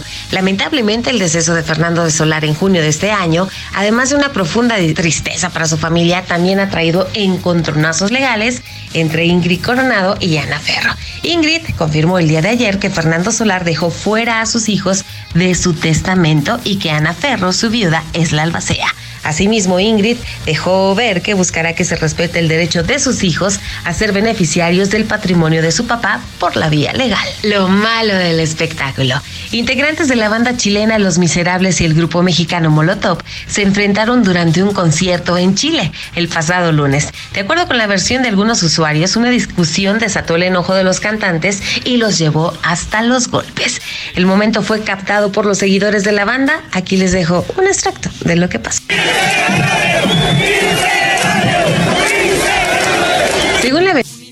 Muchas gracias, Anaí Arriaga. Pues no nos queda más que despedirnos de usted, agradecerle el favor de su atención. Lo dejamos aquí en el dedo y en la llaga con Adriana Delgado. Y yo le espero mañana a la una. Que pase una excelente tarde. Provecho. Por hoy termina a la una con Salvador García Soto. El espacio que te escucha, acompaña e informa. A la una. Con Salvador García Soto.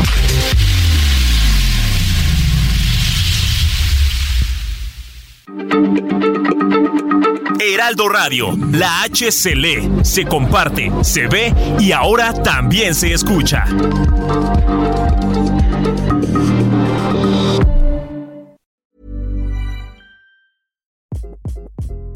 Hi. This is Craig Robinson from Ways to Win, and support for this podcast comes from Invesco QQQ, the official ETF of the NCAA. The future isn't scary. Not realizing its potential, however, could be. Just like on the recruiting trail, I've seen potential come in many forms as a coach. Learn more at Invesco.com slash QQQ. Let's rethink possibility. Invesco Distributors, Inc.